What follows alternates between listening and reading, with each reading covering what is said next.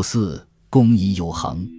属性：凡行宫至百二十日后，便觉加餐健步，长气增神，发体壮丽，天夜生精，明目达聪，开胃醒脾，强筋坚骨，皆出验也。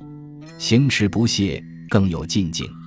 总期自然，不可助长。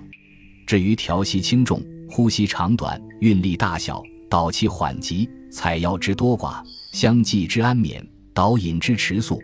动静之得失，出入之定仪，不可促之。深者见深，浅者见浅。功夫之此，未可言传。神而明之，存乎其人。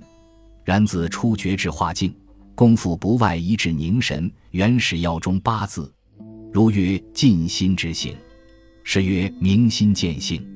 先曰修真养性，虚实道也。舍是别求，中道而止，不专心致志。安得上乘？势必探取三昧，长守三宝，一贯三才，斯能脱胎换骨，伐毛洗髓。既至于道，又胡旋作旋绰耶？至道难求，得之而废，半途止一溃，与求之福德等耳，岂不惜哉？